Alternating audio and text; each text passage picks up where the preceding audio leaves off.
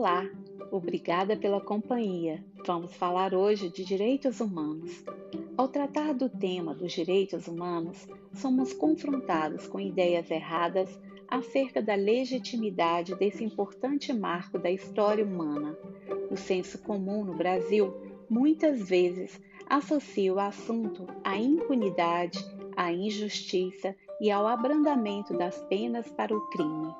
Essa associação é um grave engano, e se quisermos construir uma sociedade mais inclusiva e justa, devemos entender que os direitos humanos é que asseguram nossa liberdade de ir e vir, de pensar, o nosso direito à moradia, o acesso à educação, saúde e bem-estar.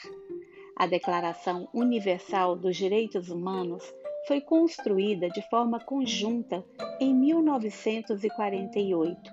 Contou com a participação de 56 países e foi adotada pela ONU, Organização das Nações Unidas.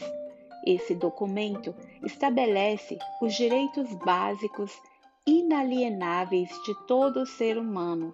Apesar de não possuir caráter legalmente obrigatório, a declaração passou a ser o ponto de referência para a construção de leis nos países que se identificam como democracias. Foi diante do cenário de enorme destruição e das atrocidades da Segunda Guerra Mundial que surgiu o documento com os fundamentos dos direitos humanos universais. Hoje, a Declaração é um dos documentos mais importantes que possuímos. Nela, encontramos quatro partes fundamentais.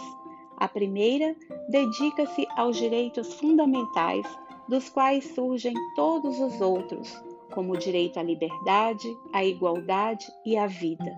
A segunda parte é voltada aos direitos civis e políticos.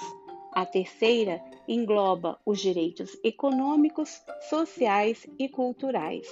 Na quarta e última parte estão citados os mecanismos de manutenção dos direitos.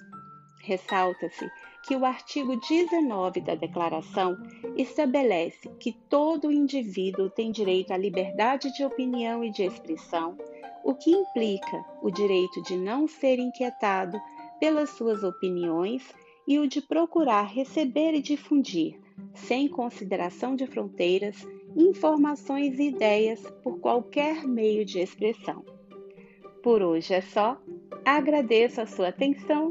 Até mais.